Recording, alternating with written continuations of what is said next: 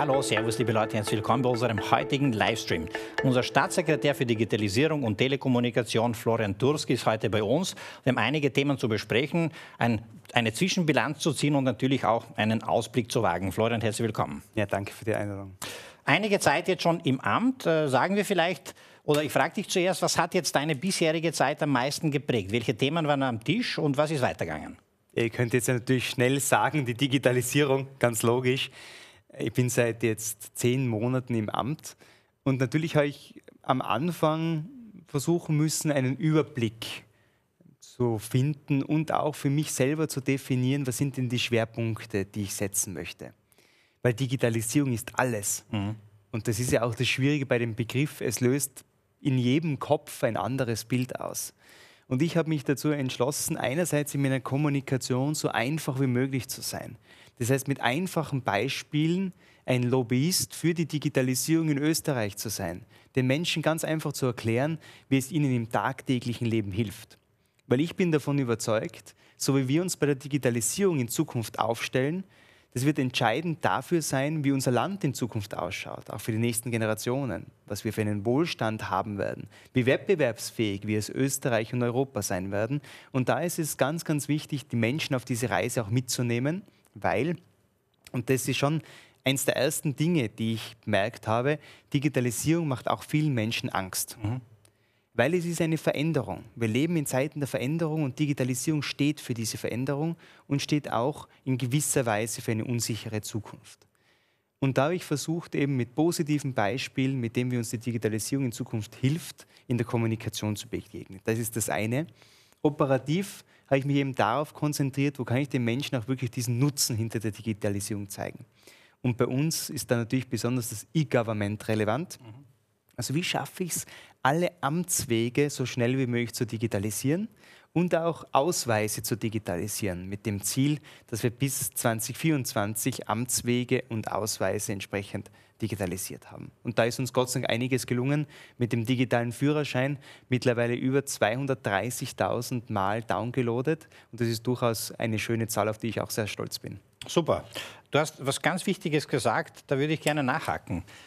Thema Wohlstand. Welche Rolle spielt die Digitalisierung ähm, für die Wettbewerbsfähigkeit auch wirtschaftlich unseres Landes und für den Wohlstand in der Zukunft? Ist da, siehst du da eine klare Korrelation?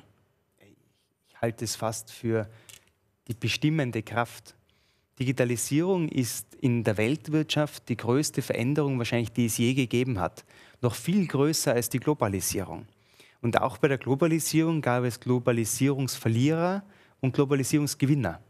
Und ich glaube, das wird bei der Digitalisierung noch viel entscheidender sein. Wie werden wir als Österreich, wie werden wir als Europa zu Digitalisierungsgewinnern? Wie nehmen wir diese Menschen auch auf unsere Bürgerinnen und Bürger auch auf dieser Reise mit? Und ich glaube, das ist ganz klar. Innovation, Digitalisierung ist die Transformation und es wird darüber entscheiden, wie wir uns dabei aufstellen, auch wie wettbewerbsfähig unsere Unternehmen unsere Unternehmerinnen und Unternehmer in Zukunft sind. Also ganz klar ja, wenn wir nicht auf Digitalisierung, auf Innovation setzen, werden wir nicht zukunftsfit sein, weil es ist ein weltweiter Wettbewerb und die, die da besser sind, die Nase vorne haben, werden am Ende des Tages auch den Wohlstand haben. Ich habe mir noch zwei konkrete Initiativen äh, notiert. In den vergangenen Monaten hattest du äh, Pressekonferenzen. Einerseits das Thema KI-Regulierung. Ähm, wie siehst du das Thema? ChatGPT ist in aller Munde. Künstliche Intelligenz prägt äh, schon heute unser Leben, aber es wird noch mehr. Wie ist deine ähm, Sichtweise auf diese Technologie? Als wir als Österreich vor, ich glaube, einem guten Jahr das Thema des digitalen Humanismus das erste Mal aufgebracht haben, hat uns jeder gefragt, was wollen wir da damit? Aber ich glaube, es ist ein ganz entscheidendes Element. Was hat der Mensch in der digitalen Welt der Zukunft für einen Stellenwert und was für eine Position nimmt er dort ein? Nicht alles, was digital möglich ist, soll auch erlaubt sein. Und es ist in der analogen Welt ja nicht anders. Auch in der analogen Welt haben wir Regeln, Gesetze, an die man sich halten muss. Und das Gleiche muss für uns auch in der Digitalisierung gelten. Und da wird Europa Vorreiter sein. Was meine ich damit? Künstliche Intelligenzen bieten natürlich eine Reihe an tollen neuen Möglichkeiten, aber auch an potenzielle Gefahren für Bürgerinnen und Bürger. Wir hören aus Asien Berichte, ob das Gerüchte sind oder das kann ich zu wenig einschätzen, zum Beispiel von Social Scoring. Mhm. Das heißt, wo das Verhalten des Menschen bewertet wird und Einfluss darauf hat, wie er im Staat behandelt wird. Und sowas zum Beispiel, und das habe ich eingebracht in den AI Act auf europäischer Ebene, darf in Europa nicht möglich sein. Oder es darf auch in Europa nicht möglich sein, dass anhand meiner Metadaten, sozialer Herkunft, Gesundheitsdaten der Eltern und Co. Ableitungen getroffen werden, ob ich heute noch mich versichern darf oder nicht. Das sind alles Dinge, da müssen wir, die Bürgerinnen und Bürger, auch vor solchen negativen Auswirkungen schützen. Und da wird Europa eine zentrale Rolle einnehmen. Jeder von uns hat sich sicher schon einmal über die Datenschutzgrundverordnung geärgert äh, hat viele Veränderungen gegeben und auch äh, durchaus Mühsal in, sehr, glaube ich, sehr vielen Unternehmen. Aber es hat dazu geführt, dass man sich weltweit mit dem Thema Datenschutz beschäftigt und die Datenschutzgrundverordnung der Europäischen Union wurde zu einem weltweiten Standard. Und mhm. ähnlich erwarte, Ähnliches erwarte ich mir jetzt auch von der anderen Regulierung auf europäischer Ebene. Und da wird der ähm, Digital Service Act, den wir letztes Jahr verabschiedet haben, und der Digital Market Act und eben der AI-Act, der jetzt dann kommt, eine zentrale Rolle spielen. Okay, gleichzeitig ist natürlich unser Hang zu regulieren schon stark ausgeprägt in Europa. Es geht bei diesen Technologien auch darum, sie für Innovation offen zu halten und zu verwenden. Sie werden Natürlich. große Benefits für im Gesundheitsbereich, im, im Agriculture-Bereich und allen Lebensbereichen ähm, schaffen. Hast du das Gefühl, dass wir da eine gute Balance finden zwischen Dingen, die wirklich notwendig sind zu regulieren und Dinge, wo wir aber freilassen sollen für Innovation, für die Zukunft? Ich glaube, dass ein gewisses Grad an Regulierung notwendig sein wird, um eben negative Auswirkungen auf Bürgerinnen und Bürger und die Gesellschaft auszuschließen. Aber Datenschutz, Regulierung und Innovation dürfen, und da gebe ich dir vollkommen recht, kein Gegensatz sein. Und das ist natürlich eine schwierige Balance. Und die europäische Union hat natürlich durch diese verschiedenen Ebenen, einerseits die Kommission, dann der Rat und das Parlament, schafft man schon immer wieder diese Balance auch zu erreichen. Und deshalb werden diese europäischen Gesetzesakte ja dann sehr gerne auch weltweit übernommen. Also ich glaube, dass wir hier auf dem richtigen Weg sind, aber ganz klar, es ist ein ständiges Abwiegen, was reguliere ich und ich muss immer ganz genau aufpassen und darauf achte ich auch selber, dass ich dadurch nicht mögliche Innovationen für die Zukunft ausschließe. Und du warst ja in der Privatwirtschaft, warst auch CEO eines Startups, dass man mit durch die Regulation, ähm, regulative bedingte Bürokratisierung der Wirtschaft, dass man dadurch sozusagen sich, sich nicht die Luft äh, nimmt, auch sozusagen die Prozessinnovation voranzutreiben. Ja, äh, absolut, äh, werde ich auch immer ein, ein, Verfechter davon sein. Aber wir müssen ja auch aufpassen, dass, wir, dass uns die Leute diesen Weg mitgehen. Mhm. Und Digitalisierung funktioniert immer nur über hundertprozentige Transparenz. Und wenn wir den Bürgerinnen und Bürgern sagen, ich nenne ein banales Beispiel, wenn du uns deine Gesundheitsdaten gibst, dann werden die für alles Mögliche verwendet, na, werden sie uns einfach schlichtweg diese Gesundheitsdaten auch nicht digital zur Verfügung stellen und werden sie diese innovativen Möglichkeiten, die ihnen helfen, nicht nützen. Fair point. Wenn wir aber es schaffen, ihnen zu gewährleisten, ja, deine Gesundheitsdaten sind hundertprozentig sicher. Sie sind abgeschlossen. Niemand hat darauf Zugriff, was wir mit der ELGA hervorragend zum Beispiel sicherstellen und jetzt weiterentwickeln werden. Aber auf der anderen Seite schaffen wir es trotzdem Möglichkeiten, große Metadaten anonymisiert zu verwenden, auf statistischer Ebene und so weiter, damit die Medizin daraus Ableitungen, auch der Staat daraus Ableitungen treffen kann. Ein großes Thema in der Corona-Pandemie. Dann können wir daraus Innovation ähm, schaffen, was wir sonst nicht könnten.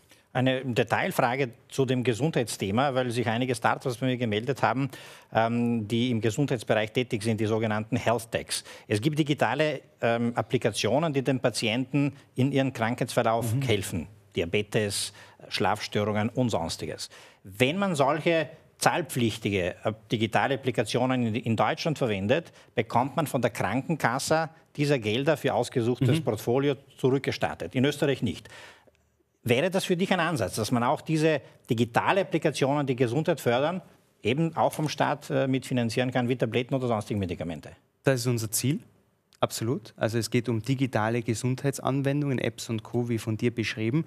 Es ist unser Ziel, dass wir das in Zukunft auch ermöglichen, dass das von der Krankenkasse, von der Sozialversicherung entsprechend finanziert bzw. mitfinanziert wird. Mir ist aber wichtig, dass wir da keinen Schnellschuss machen. Auch in Deutschland hält sich aktuell noch die Zurückerstattung und die Anzahl von solchen Zurückerstattungen etwas in Grenzen. Mir ist wichtig, wir überlegen das gerade. Es ist Teil von dieser digitalen Gesundheitsreform, die auch dem Gesundheitsminister und mir vorschwebt, neben der elektronischen Gesundheitsakte, ist das ein ganz entscheidender Punkt, den wir jetzt mit der Sozialversicherung diskutieren. Ja, großartig. Ein Thema ist noch wichtig, auch äh, für die Wirtschaft, für den Mittelstand insbesondere. Ähm, das hast du mit dem AMS-Chef unlängst präsentiert, mit Johannes Kopf, die äh, sogenannte Zertifizierung für digitale Kompetenzen. Ähm, was ist das, warum und wie wird da die nächste, die nächste Phase aussehen? Als ich meinen ersten Lebenslauf geschrieben habe, ich glaube, das war für ein Praktikum, für ein Ferialpraktikum, habe ich bei EDV-Kenntnissen hineingeschrieben Word, Excel und Co. Wenn du dir jetzt heute in der Zeitung anschaust, was, was steht als Voraussetzungen drinnen von digitalen Fähigkeiten, nachher ist es einfach ganz, ganz, ganz unterschiedlich. In anderen Bereichen haben wir es geschafft, dass wir Standardisierung machen. Zum Beispiel, wir kennen es von den Sprachlevels, Matura-Niveau in Englisch hat eine gewisse äh, einen gewissen Buchstaben, C und dahinter eine gewisse Zahl, das ist standardisiert worden, ist mittlerweile auch gelernt. Es steht nicht mehr Englisch-Matura-Niveau, sondern es steht ein gewisses Sprachlevel dabei. Und genau das wollen wir jetzt bei den digitalen Fähigkeiten. Digitale Fähigkeiten werden immer wichtiger. Neun von zehn Jobs benötigen heute digitale Fähigkeiten und wir wissen, drei von zehn Österreicherinnen und Österreicher, die im erwerbsfähigen Alter sind, haben diese digitalen Fähigkeiten nicht. Also muss ich schauen, dass ich die digitalen Fähigkeiten in der Bevölkerung verbessere. Mhm. Und da wollen wir ein Bildungsangebot schaffen, da wollen wir einen Schulterschluss machen, ein nationaler Schulterschluss zwischen den Sozialpartnern, zwischen den Bundesländern wo diese digitalen Fähigkeiten gefördert werden, neue Bildungsangebote kommen, neue Finanzierungsangebote kommen und wir auch eine Standardisierung haben für diese Kurse und für das, was dann auch als Kenntnisse dabei rauskommen. Mhm. Bevor wir zum Ausblick kommen, noch ein paar Detailthemen. Du hast, ähm, kommst gerade aus Barcelona mhm. vom, vom Mobile World Congress. Welche Themen waren dort prägend? Es sind dort natürlich jedes Jahr die größte Mobile Conference weltweit die globalen Trends der nächsten Jahre, die besprochen werden. Was hast du dort gesehen und welche Relevanz hat das auch für uns in Österreich? Also ich, es war mein erster äh, Kongress in Barcelona und ich kann mich erinnern, ich habe vor einigen Jahren mal Berichterstattung darüber gehört und da hat es geheißen, jetzt kommt 5G das erste Mal 5G präsentiert worden. Was könnte das sein, dieser neue Mobilfunkstandard? Und es war dieses Jahr 6G, mhm. wo man sich langsam herantastet. Und das waren für mich die interessantesten Gespräche mit Mobilfunkern, mit aber auch den großen Technologieunternehmen, auch den europäischen, die wir da Gott sei Dank auf diesem Markt haben. Was wird 6G sein? Was wird es ermöglichen? Das war eigentlich die spannendste Diskussion. Also 6G wird sicher eine höhere Bandbreite haben und eine geringere Latenzzeit haben, aber man geht auch davon aus, dass 6G mehr können wird. Zum Beispiel lokalisieren wird können in einer Funkzelle, sodass sich dass die verschiedenen Geräte miteinander auch kommunizieren können über den Standort. Oder dass es Kombinationen mit Satellitenkommunikationstechniken gibt. Und das waren für mich mit Abstand die interessantesten Themen mir schon klar, für äh, Bürgerinnen und Bürger wahrscheinlich das Interessanteste sind dort die neuesten Handys und Applikationen und so weiter. Für mich, der mich wahnsinnig viel mit der Konnektivität, mit der mhm. Infrastruktur in Österreich beschäftige, damit wir da weiterhin Vorreiter sind, war das besonders interessant. Österreich, ein Satz noch, war nämlich traditionell immer ein führendes Land beim Mobilfunk. Wir haben 92 Prozent Netzabdeckung mit 5G und deshalb ist für uns so dieser Kongress natürlich auch besonders relevant. Auch beim Rollout von 5G, glaube ich, super Schulterschluss Telco und, und die Politik und deswegen Vorreiter. Wird das bei 6G genauso sein? Strebst du das an, dort Vorreiter zu sein? Absolut. Also wir streben das an. Österreich war immer ein guter Testmarkt für solche Lösungen und ich versuche natürlich auch die Unternehmen dazu zu motivieren, da die neuesten Innovationen auf so einem Markt wie Österreich herauszuprobieren. Wir versuchen als Politik in der Regulierung alles dafür zu tun, gemeinsam mit der RTR. Wir sind gerade dabei, das ist jetzt brandneu, wir haben die 26 Gigahertz Frequenz, schreiben wir aus. Das ist wirklich eine, eine Neuheit. Einerseits ähm, für die Mobilfunkprovider zum Ersteigern und andererseits aber erstmals für Privatunternehmen. Mhm. Das heißt, eine Industrie oder ein landwirtschaftlicher Betrieb werden sich in Zukunft selber Mobilfunkfrequenzen nehmen können, um im 26 Gigahertz Bereich auch zu kommunizieren, operieren zu können. Ist gerade für den Bereich Smart Farming oder Smart Factoring wahnsinnig interessant. Und mit dem Wi-Fi-Standard 6E, den wir jetzt äh, aufgelegt haben, wird es auch da im Wi-Fi-Bereich möglich sein, noch höhere Bandbreiten zu erzielen und schneller zu kommunizieren. Sehr spannend, danke für den Insight. Ähm, die Telco-Branche hat einen Streitpunkt mit den großen Tech-Companies aus dem Ausland, mhm. der jetzt wieder auf der EU aufgegriffen wurde, die sogenannte Datenmaut. Die Hypothese ist, die Infrastruktur wird von den Telcos gebaut, aber die Daten insbesondere von den großen Tech-Companies aus dem Ausland äh, verwendet, Google, Netflix und Co. Und deswegen verlangen die Telcos in Europa ähm, eine Kostenbeteiligung für den Netzausbau von den großen Tech-Companies aus dem Ausland. Hast du dazu eine Meinung? Also als erstes bin ich mal wahnsinnig froh, dass aktuell so viel Geld investiert wird in den Infrastrukturausbau in Österreich. Weltweit ist eher ein Thema und europaweit der Mobilfunkausbau, weil die meisten Länder da noch nicht so weit sind wie Österreich. Bei uns ist eher ein Thema der Glasfaserausbau. Mhm.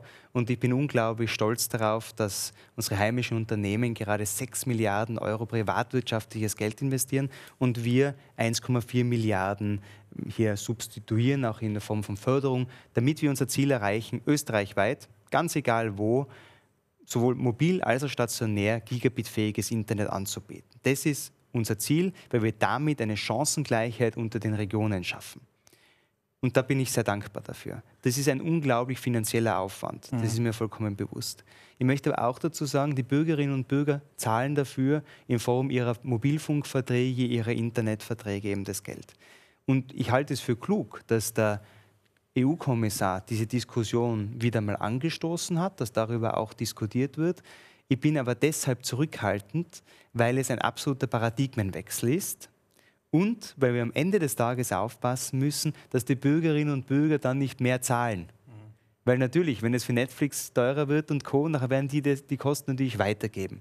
Und das ist etwas, was für mich an erster Stelle steht, dass die Bürgerinnen und Bürger weiterhin leistbares Internet haben und für sie auch diese Services und diese Dinge nicht teurer werden. Das heißt, gut, wenn das diskutiert wird, aber ich bin wegen diesem großen Paradigmenwechsel, auch was die Netzneutralität betrifft, doch sehr zurückhaltend.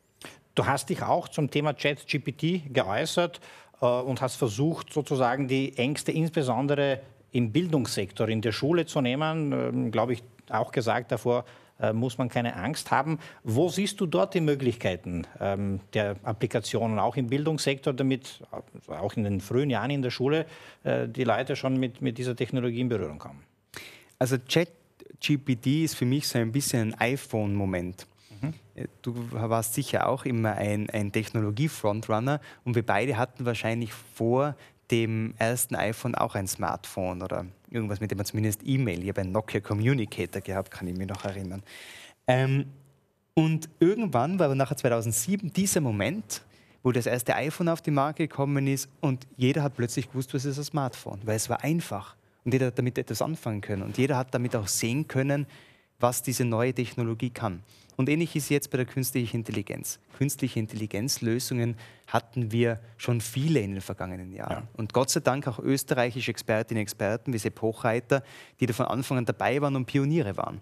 Mit ChatGPT hat aber erstmals jeder sehen und probieren können, was damit denn möglich ist. Und wir Menschen haben viel Fantasie. Und dadurch, dass wir das einfach sehen haben können, können wir uns jetzt auch einmal vorstellen, was damit in Zukunft überhaupt möglich sein wird. Und das ist für mich das Besondere an diesem ChatGPT-iPhone-Moment.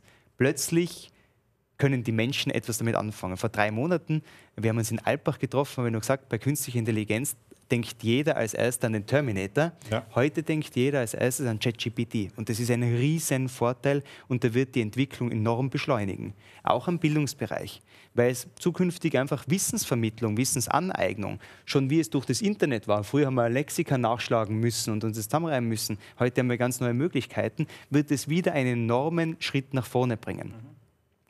Und das wird natürlich viele Verwerfungen dadurch auch geben was für Wissen brauche ich zukünftig noch? Und das wird auch pädagogische Diskussionen dazu benötigen, weil das sehe ich als spannend und sehe ich auch als Fortschritt und anstrebenswert und ich freue mich da auch ein bisschen dabei sein zu dürfen. Cool. Hast du ChatGPT schon verwendet? Ja, selbstverständlich. Ich habe mir schon eine Rede damit schreiben lassen sogar und auch gehalten auf Englisch äh, vor dem UN-Digitalisierungsbeauftragten, habe es dann auch aufgelöst und auch für Social Media haben wir es hin wieder in Anwendung, also es funktioniert gut. Verwendest du es täglich oder, oder gelegentlich? Ich würde sagen, zumindest äh, wöchentlich. Okay. Vielleicht noch ein aktuelles Thema, das vielleicht nicht auf den ersten Augenblick unmittelbar mit der Digitalisierung was zu tun hat, aber vielleicht doch. Falls du deine Meinung dazu hast. In aller Munde aktuell die Viertageswoche. Ja. Wir sagen, Digitalisierung wird die Produktivität steigern, wird uns dabei helfen, ähm, Fachkräfteproblematiken zu lösen.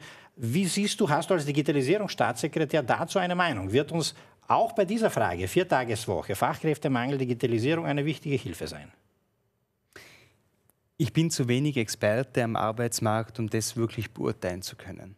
Ja, es hat immer wieder Entwicklungen gegeben, auch was, was bedeutet Vollzeit. Früher waren das mehr Stunden, jetzt sind es jetzt aktuell 40 Stunden ähm, oder, oder knapp darunter. Also ich glaube, dass man alles, alles diskutieren kann. Ähm, aber ich bin, da, ich bin kein Arbeitsmarktexperte und ich glaube, da gibt es andere, inklusive die Sozialpartner und wir leben in Österreich Gott sei Dank immer diesen sozialpartnerschaftlichen Schulterschluss und auf dieser Ebene sollte das diskutiert werden. Okay. Dort sitzen die Experten. Passt. Dann abschließend Ausblick. Was hast du für nächsten Projekte vor? Was ist die große Vision im Bereich E-Government? Ein ganz wichtiges Thema, wo wir teilweise international oder europäisch sehr gut äh, ähm, im Ranking sind. Mhm. Was, auf was können wir uns noch freuen? Also dieses Jahr, glaube ich, können wir uns vor allem freuen auf die neuen digitalen Ausweise. Ja? Und zwar, ja, es ist der digitale Führerschein, und manche Leute haben nicht verstanden, warum ich immer so begeistert davon war, ist ja mehr als ein digitaler Führerschein, sondern ist der erste digitale Ausweis. Und ich bin mir zu hundertprozentig sicher, sollte ich einmal Kinder haben, werden sie keinen einzigen Ausweis mehr im, im, in der Geldtasche haben, sondern es wird alles am Handy sein. Und das ist auch gut so und wird auch das Leben für meine Kinder sicherer machen. Was mhm. meine ich damit? Ab diesem Jahr wird es möglich sein, sein Alter und seinen, seine Identität digital mit dem Handy nachzuweisen. Also das junge Mädel, der junge Busch, das zukünftig in einen Club gehen will, muss beim Türsteher nicht mehr irgendwie einen Ausweis hervorkramen, sondern kann einen QR-Code am Handy zeigen. Der QR-Code wird gescannt und der Türsteher sieht nur 18 oder 21 Hackerl und hat eindeutig identifiziert und weiß, dass äh, die Jugendschutzvorschriften oder die Vorschriften halt für diese Lokalität erfüllt sind. Wieder so wie im grünen Pass für Corona, oder? Genau, okay. weiß aber nicht den Namen, weiß aber nicht das Geburtsdatum ah. und, und, und, und, und. Und genau das wird für mich entscheidend sein. Das gleiche, also Altersnachweis, ähm, Identitätsnachweis noch in diesem Jahr auf jeden Fall. Wir arbeiten an der am Zulassungsschein. Nicht ganz trivial, weil Zulassungsscheine weitergegeben werden können. Wir arbeiten auf der E-Card, für mich ganz, ganz wichtig auch, äh, dass das zukünftig digital möglich sein wird. Das sind meine nächsten Ziele.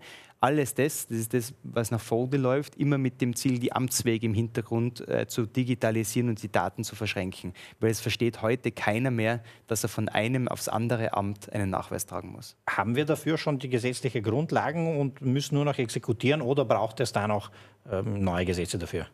Es braucht keine neuen Gesetze, Gott sei Dank, zumindest nicht meines Wissens, aber es braucht gesetzliche Anpassungen. Unsere Gesetze sind nicht für digitale Ausweise gemacht, unsere Gesetze sind für analoge Ausweise gemacht. Ich habe immer gesagt, der Führerschein ist nichts anderes als das beglaubigte Abbild aus dem Führerscheinregister. Hat mir für Irritationen gesorgt, aber das ist es. Und da müssen wir auch drüber springen, auch in der Logistik. Da werden viele Kleinigkeiten noch verändert werden müssen, aber wir brauchen keine neuen Gesetze oder äh, große neuen Vorschriften mutige Ansage, dass das alles heuer kommt. Der Führerschein wurde ja schon jahrelang äh, angekündigt und immer wieder verschoben. Also ich freue mich drauf, wenn diese Dinge heute, heuer passieren. Wie zuversichtlich bist du, dass das gelingt? Da bin ich sehr zuversichtlich, ähm, weil die Arbeit wurde gemacht. Auch meine Vorgängerin Mar Margarete Schramböck hat hier viel Vorarbeit geleistet, auch für den digitalen Führerschein.